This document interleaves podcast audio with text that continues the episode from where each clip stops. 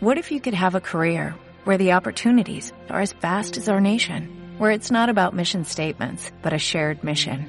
At U.S. Customs and Border Protection, we go beyond to protect more than borders, from ship to shore, air to ground, cities to local communities. CBP agents and officers are keeping people safe. Join U.S. Customs and Border Protection and go beyond for something far greater than yourself. Learn more at cbp.gov/careers. Yes, sir. We promised you a great main event here tonight. Classic Nick Andre, the China WrestleMania. Hulkamania is running wild. My God, what a run! It's not the world is watching.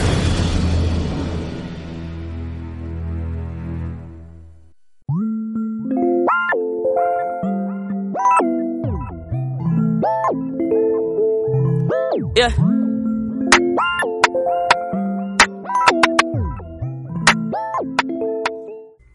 Hey, hola a todo el mundo, bienvenidos a un nuevo podcast de Hablando de Wrestling, esta segunda temporada, por así decirlo, del podcast anterior, bueno, con el nombre anterior de Historias detrás del ring, donde pues yo, André, hablo con ustedes básicamente durante una media hora sobre pues wrestling, a final de cuentas, temas que tal vez les puedan interesar, tal vez temas que no les puedan interesar, pero tal vez quieren oír alguna opinión un poco diferente o mi punto de vista de wrestling, lo cual para mí es algo que aprecio bastante. Digo, realmente viendo las estadísticas de los episodios pasados, uh, he llegado hasta 96 escuchas, me parece, y, o sea, me sorprende el hecho de que mm, bueno, 96 personas hayan escuchado mi podcast, eh, todo mal grabado, todo eh, bueno, pero en fin, este, realmente eh, para mí es algo muy bueno. Digo, yo sé que a lo mejor no me escuchan las dos millones de personas que hay en el mundo, no sé.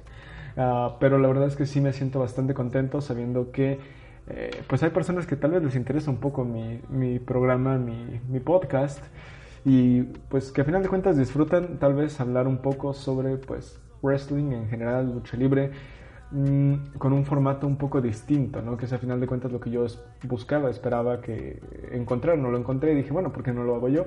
Que es más que nada una plática amena entre amigos, simplemente de wrestling. Bueno, pues como ya lo dije, mi nombre es André, me pueden encontrar en mis redes sociales, en Instagram y Twitter como arroba DreXPis o DreXPis, en Instagram nada más es Dre de André eh, X y PIS. PIS es con Z al final por si tienen alguna duda.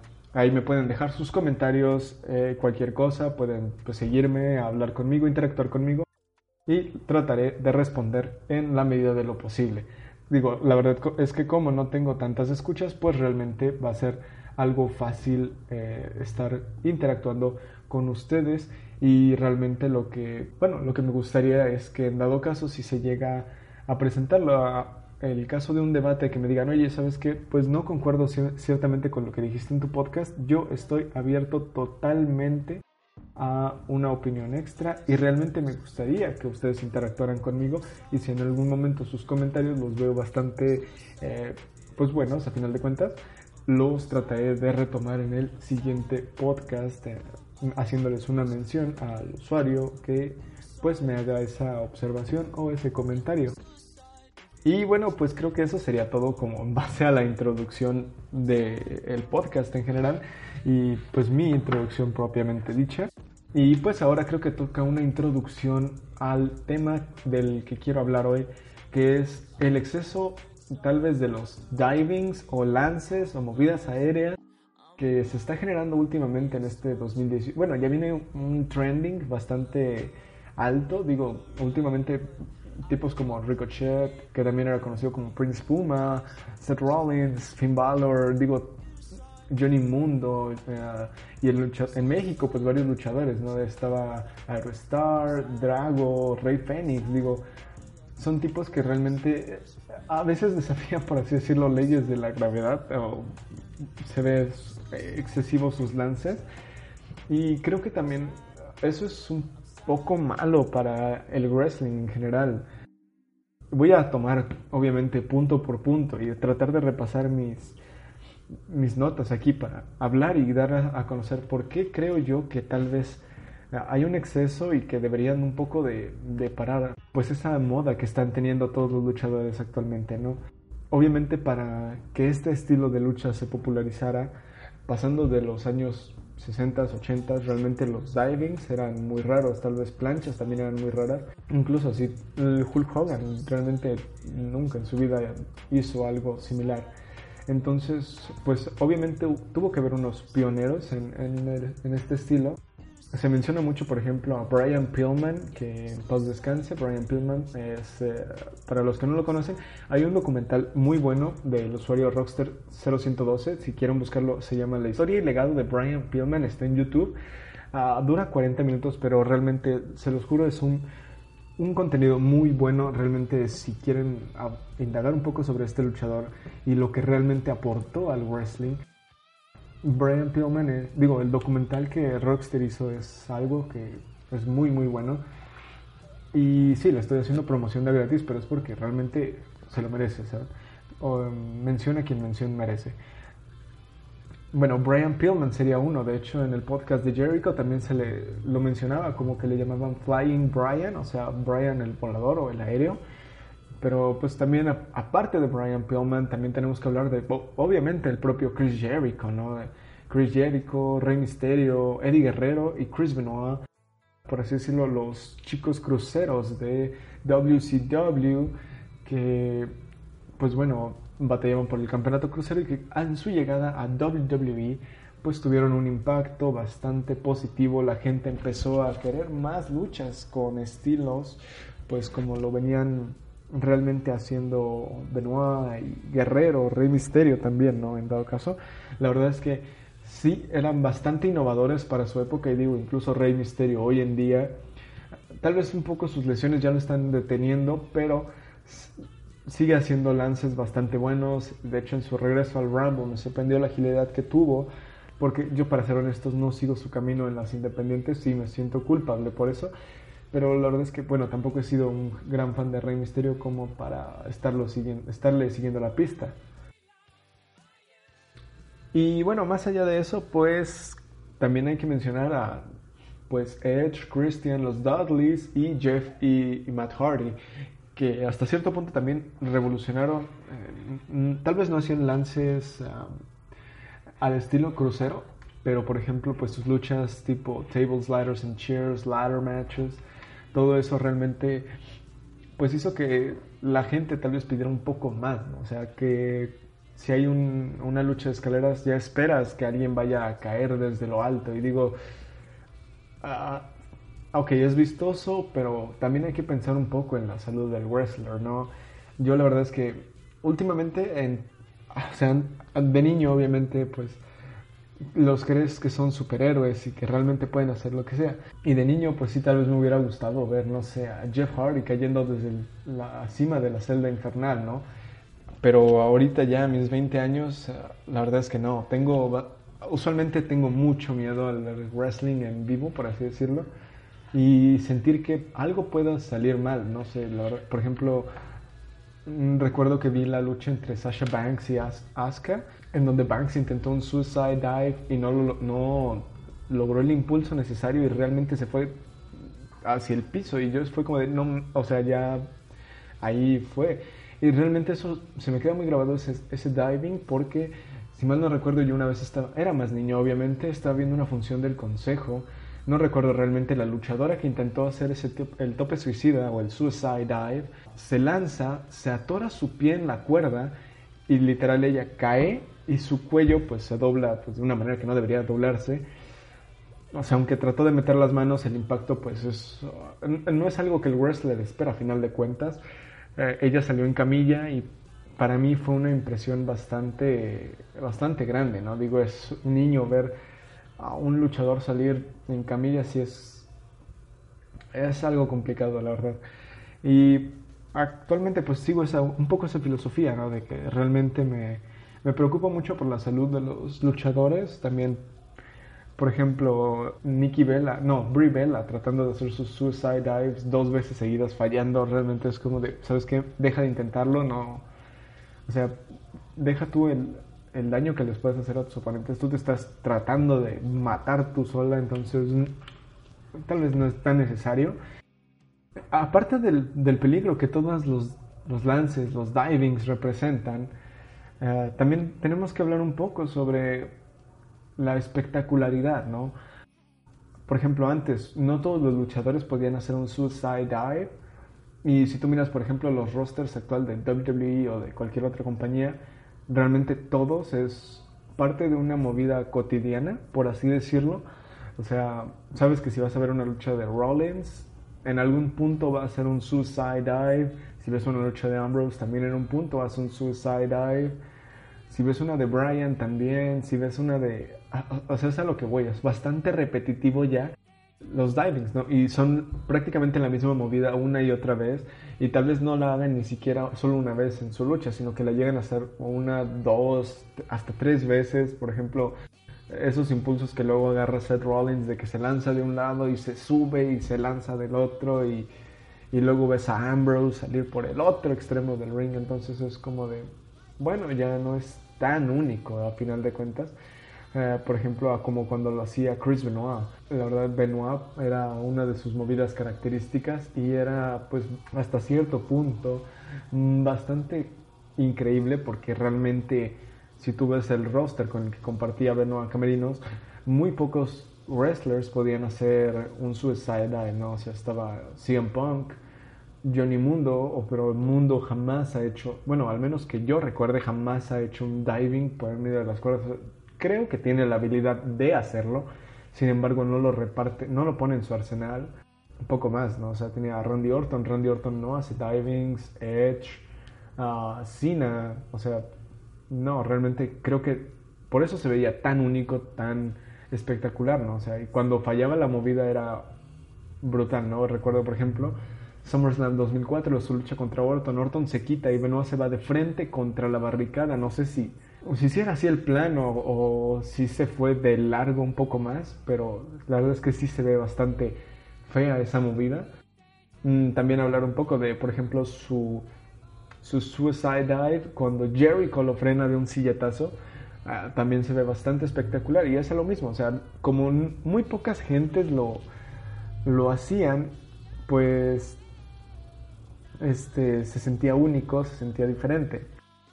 Básicamente creo que eso, aunado con eh, la salud del wrestler en general, son dos de los factores que creo yo deberían de impedir un poco que los divings sean algo tan cotidiano, tan a menudo en, en el wrestling. Y aparte de, ah, aunado a ello sobre todo, es uno como espectador, si tú ves, por ejemplo, no, pues que ya todos pueden hacer un suicide dive, bueno, entonces, ¿quién puede hacer algo diferente? Es esa calidad de, mm, ¿cómo se llamaría? Bueno, pues la exigencia a final de cuentas del público, ¿no? Eventualmente quieren más y más y más y yo creo que debe de haber un punto en donde el wrestler ya ni siquiera pueda ofrecer más, pero como ya todo el mundo puede hacer lo mismo, tratará de forzarse a hacer algo diferente y es ahí cuando puede generar eh, alguna lesión. Eh, por ejemplo, Jericho mencionaba ¿no? que él se sentía un poco presionado por no poder hacer el Shooting Star Press, que es el que también falló Brock Lesnar desde la, en WrestleMania. Ah, y Jericho dice que por intentar hacer eso se terminó fracturando una mano y pues tuvo que luchar esa noche con una mano fracturada.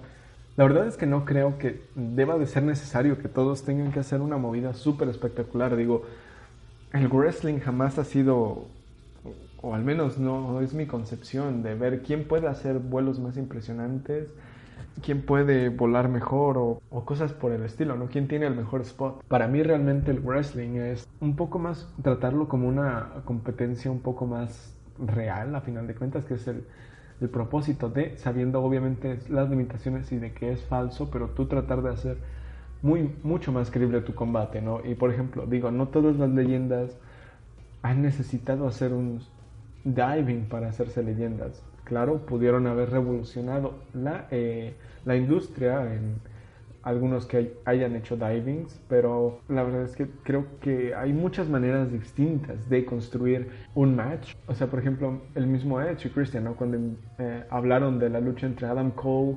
y Ricochet por el campeonato norteamericano hablaron del spot en donde literalmente mientras Ricochet está pues básicamente dando una vuelta y, y Adam Cole le pega en la cabeza, si tú lo ves así de primera instancia, pues sí, se ve bastante espectacular. Pero si te pones a analizar en las repercusiones que eso pudo haber tenido para, para Ricochet, o sea, deja tú, por ejemplo, el balanceo que hizo su cuello, que la verdad se ve, eh, se ve muy mal. Pudo también haber detenido su, momen, su momento en rotación, haciendo que literalmente Ricochet hubiera caído sobre su cabeza.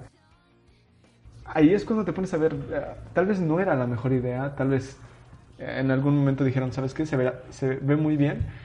Bueno, afortunadamente salió bien, pero pudo haber muchos factores que hubieran impedido que, eso hubiera salido bien y incluso pudo haber terminado muy, muy mal.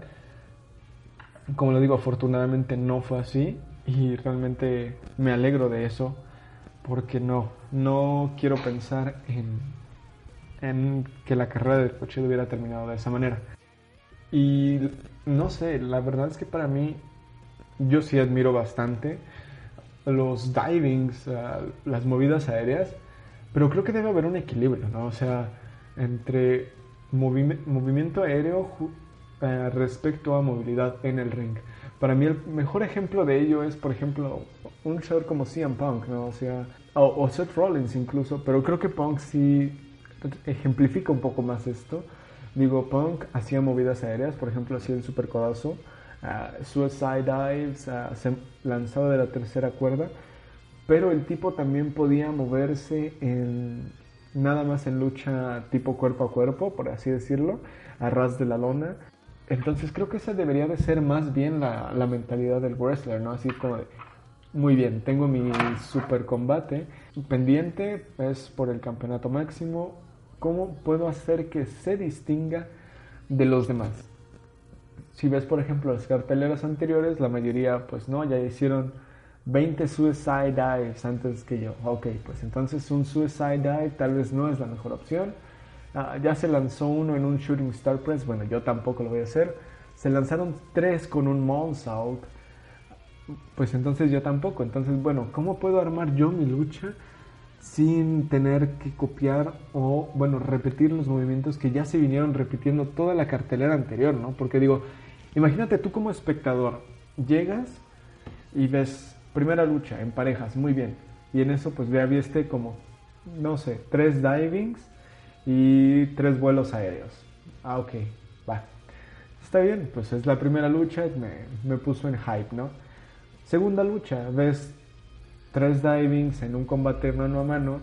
Uh, tal vez uno voló por encima de la tercera cuerda, se fue al esquinero, volvió a volar, o sea, y dices, bueno, está bien, o sea, armaron un, tuvieron un muy buen pasting, uh, tal vez se fueron un poco muy, rápido, pero pues a final de cuentas me gustó su lucha, me, me convenció, pero bueno, ya, ya van dos veces que veo un diving, ¿no?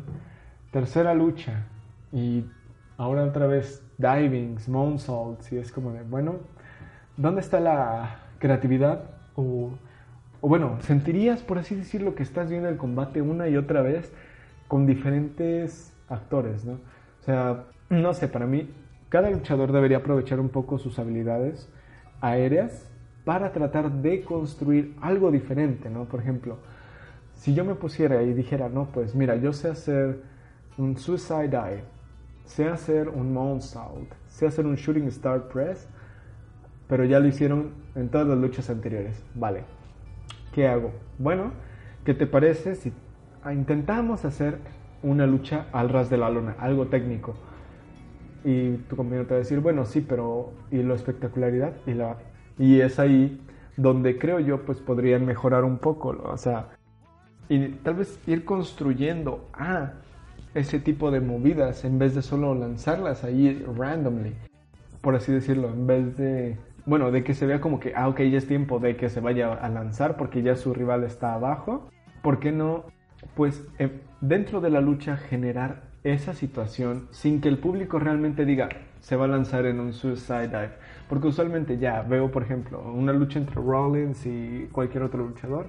Rollins hace una patada, el luchador otro sale rodando por debajo de la cuerda tratando de huir de Rollins y es ahí cuando dices, Rollins se va a lanzar en un suicide dive. Y efectivamente va, se para, se lanza y si le va bien al... Y usualmente lo que hace se vuelve a parar, se vuelve a lanzar. Y ahí es donde ni siquiera él termina de vender su movimiento, ¿no? Porque, o sea, te estás lanzando de la segunda cuerda, literalmente estás impactando con tu cabeza, tu cuerpo, el cuerpo de tu oponente. En teoría, tú también tendrías que quedar afectado en el piso un momento. Y aparte, como te estás subiendo a lanzarte una segunda vez, pues tu oponente tampoco puede vender tu movimiento porque se tiene que volver a parar inmediatamente. ¿Para qué? Para poder este, pues volver a atraparte, ¿no? Eh, entonces eh, ahí es como una pequeña falla. Yo creo que, por ejemplo, en vez de estar haciendo el mismo la misma secuencia para generar el diving, lo que se podría hacer es una construcción un poco distinta. Digo, hay bastantes formas, no se me ocurre alguna ahorita porque pues yo no soy un luchador.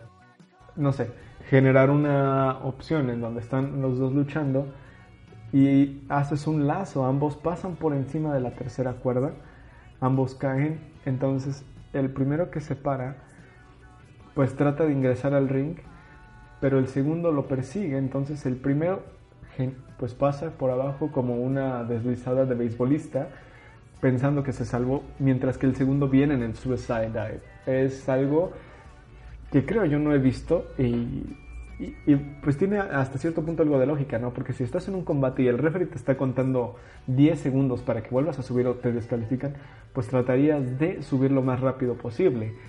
Pero sabiendo que tu rival te sigue, pues tratarías de esquivarlo, ¿no? De evitar el choque, por así decirlo, tal vez planear un poco tu estrategia es un poco yo lo que creo que debería de hacerse, ¿no? O sea, sí, estoy, no estoy en contra de que se generen los divings, porque sería ilógico, sería, creo que ya ahorita es parte fundamental del wrestling actual y, y eso también es malo, pero ahorita quiero hablar un poco más de eso. Creo que deberían, en vez de hacerlo como muy al azar, tener esa opción de ir generándola y, tal vez no meter un suicide dive en todas tus luchas. Hazlo sentir como algo especial, o sea, como... Recuerdo, por ejemplo, Rollins, una ventaja es que, por ejemplo, su Falcon Arrow, al no hacerlo en todas sus luchas, cuando realmente llega a hacerlo, pues logra realmente tener esa atención del público y esa atención. Entonces, además de que si su rival se mueve, también puedes podría ser vender el movimiento y tal vez fallarlo y, o sea, impactarse el solo contra la lona o hacer lo que usualmente hace, que es rodar del movimiento. Pero es eso, ¿no? Tratar de hacer tus movimientos un poco más especiales, que se sientan. Y ahí está el problema. Como todo el mundo hace el mismo movimiento, hablando en este caso del suicide dive, que es el movimiento más común, pues ya no se siente tan especial, tan devastador, ¿no? Ah, por ejemplo, de hecho incluso ahí, ahí es donde entra la peligrosidad. Cesaro dijo, cuando estaba en su feudo con Sheamus, fue como de, bueno, o sea, todos se lanzan, ¿qué tal si me lanzo sin meter las manos? Y literalmente poquito faltaba para que se estrellara su cabeza contra la barricada y eso también pudo haber terminado muy mal. Entonces es ahí donde creo que, o sea, no tanto yo creo que sí es válido sacrificar un poco el, reproche del, espectador a favor de la salud del wrestler, ¿no? Yo sí estaría muy, muy a favor de que los luchadores trataran de cuidarse a ellos lo más posible, porque a final de cuentas, para ellos es un trabajo, ¿no? O sea, más allá de que sea su pasión, sea lo que les gusta hacer, creo que a final de cuentas es su trabajo y tienen que pensar un poco en su futuro, en muy bien, ¿sabes qué? Mira, me estoy lanzando mucho, ya me está doliendo, no sé, mi hombro. Ok, déjame tratar de cambiar mi rutina. ¿Por qué? Porque después eventualmente ya no voy a poder hacer este lance. Y la gente se va a acostumbrar a que, que yo puedo hacerlo. Entonces lo voy a tener que hacer. Y lo que voy a terminar provocando es que me estoy lastimando. Caso como este, Jeff Hardy. Jeff Hardy mencionó que ya le duele su espalda al tratar de hacer un bomb. Pero como la gente se lo pide porque porque pues es Jeff Hardy y su movida clásica es el Bomb, pues sabes que lo tengo que hacer y para mí ahora es súper dolor. O sea, si yo no hubiera escuchado eso, pues tal vez me hubiera dado igual, ¿no? Pero al, al oír eso es como de, bueno, no lo hagas. Realmente prefiero que estés sano a realmente ver tu cara de dolor y que sé que es dolor de de veras al estar conectando tu movida solo porque tratas de satisfacerme a, a mí o a miles de personas que te lo están exigiendo. Yo prefiero, en serio Jeff, cambia tu movimiento, no tengo ningún problema con ello, yo ya te vi hacerlo bastantes veces y sí, sigue siendo espectacular, pero no vale la pena si tú solo estás lastimándote, porque deja tú de que te acortes la carrera un poco más de años, ¿no? Si podías trabajar a los 50 y ahora solo puedes trabajar hasta los 48.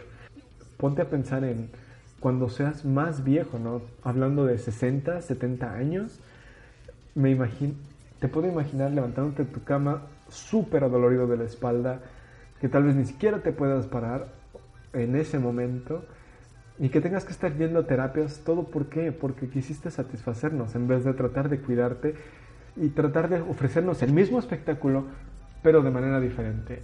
Además, hablemos un poco, ¿no? Para, para las generaciones futuras, imagínense, ya están viendo que los divings son algo cotidiano y es algo que forzosamente deben de aprender, o sea, dentro de la mente de ellos es, tengo que aprender a hacer un diving para que la gente se interese en mí y, y no, o sea, realmente hay mucho más aparte de los divings, ¿no? Está pues el... Está el storytelling, está tu personaje. Tu personaje te puede ayudar muchísimo a que tal vez si tú no tienes la habilidad de ser un luchador súper, súper aéreo, pues tal vez tu personaje te pueda compensar eso. Véase, por ejemplo, el Undertaker. Eh, El Undertaker es o sea, sí, podía volar por la tercera cuerda, era espectacular, pero no era de que lo hiciera cada, cada lucha. O sea, realmente si tú recapitulas las luchas de Taker, uh, por ejemplo, el más icónico, yo creo, debería de ser, por ejemplo, ese tope suicida que se aventó en WrestleMania 25, donde casi también se mata él solo, pero es a lo que voy, o sea, realmente su personaje le permitía que no necesitara estar haciendo divings continuamente.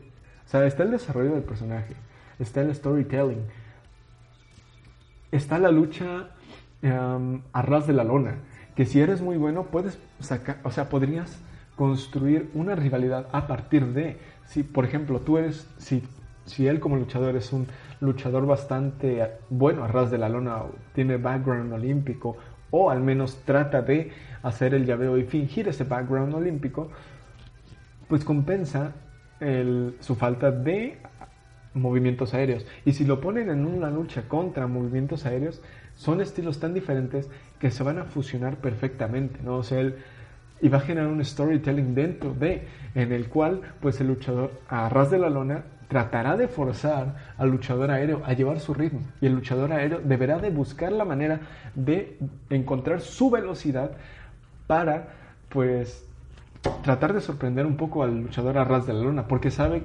saben que si los llevan al ritmo contrario no van a llevar el paso y pueden terminar perdiendo y es, es un movimiento bastante inteligente y que incluso no es no me tengo que ir atrás o no me lo estoy inventando yo, ya se ha hecho.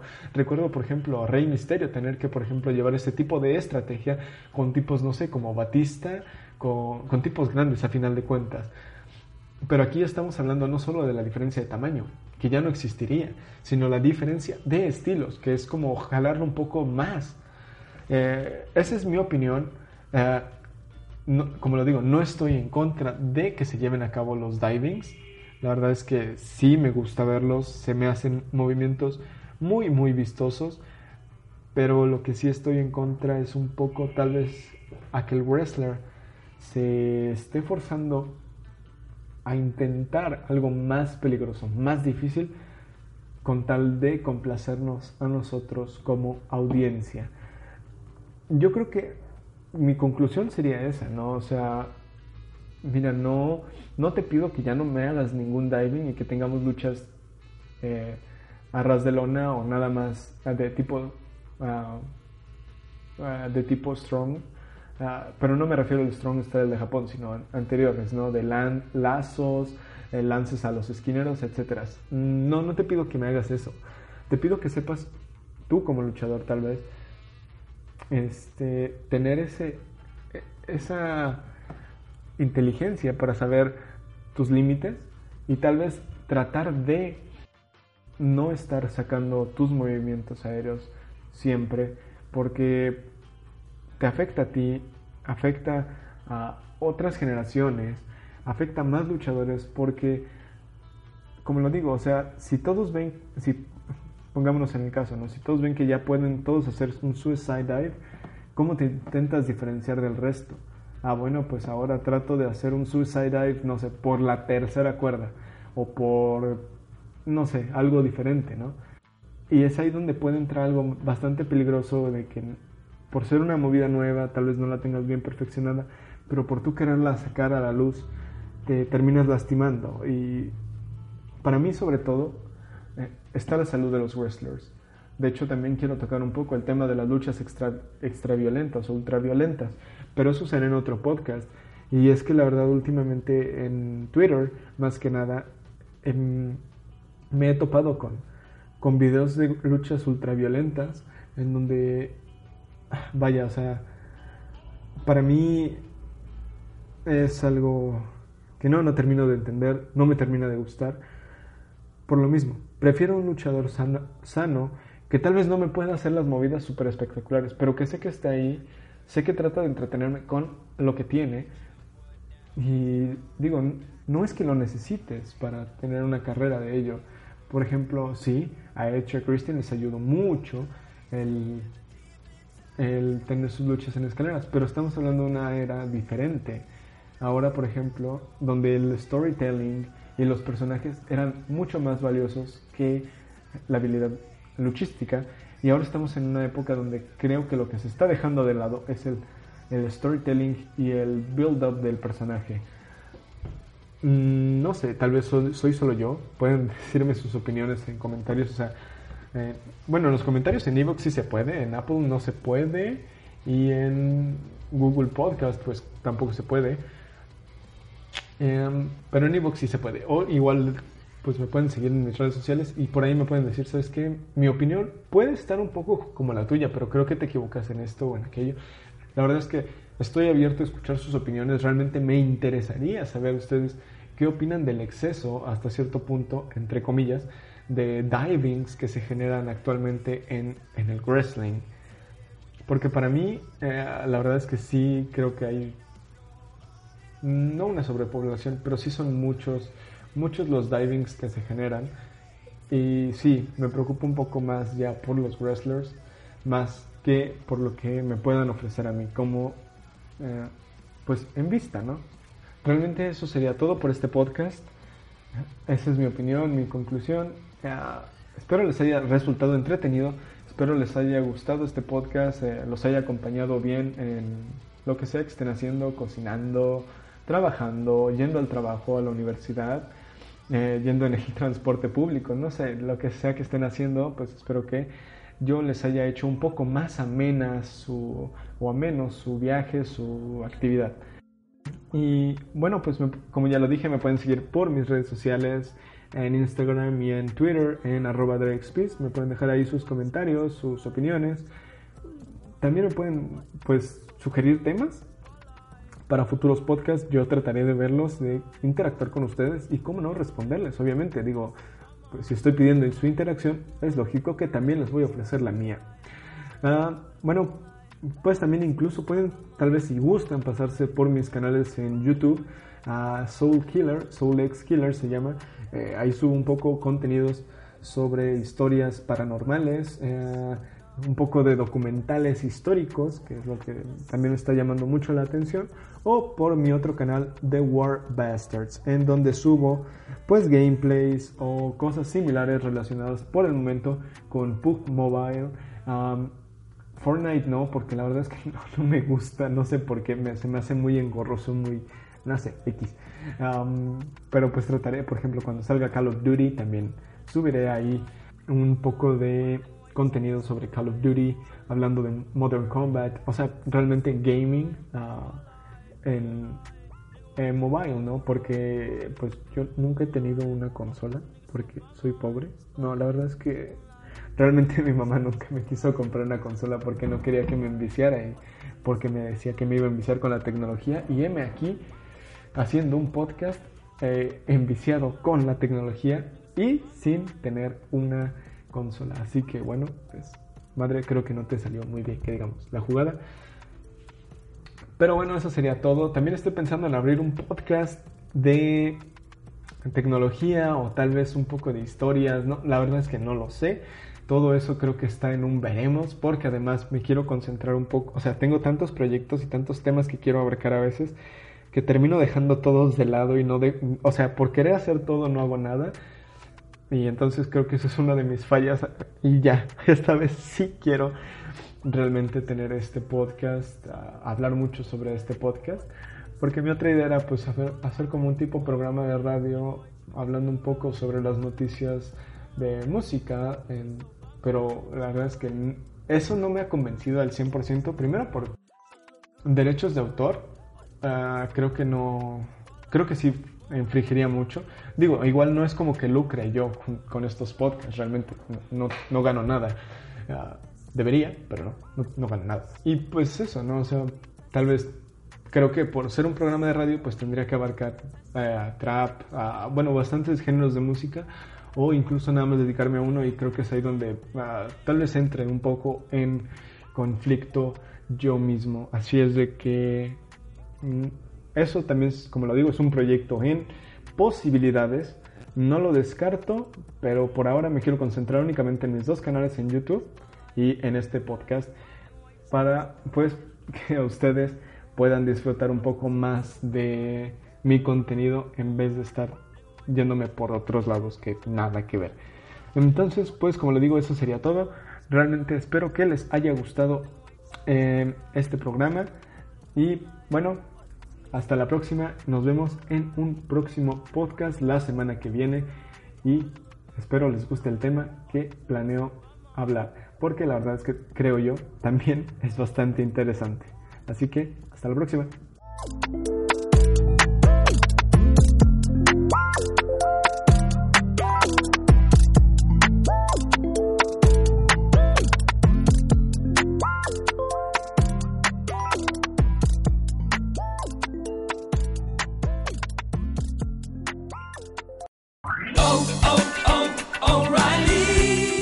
¿Necesitas ayuda? En O'Reilly Auto Parts te ayudamos. ¿Necesitas algún consejo? Te aconsejamos. Nuestros profesionales en autopartes están siempre disponibles para ayudarte a encontrar lo que necesites. Excelente servicio al cliente es solo una de las ventajas que ofrece O'Reilly Auto Parts. Los profesionales en autopartes. Oh, oh.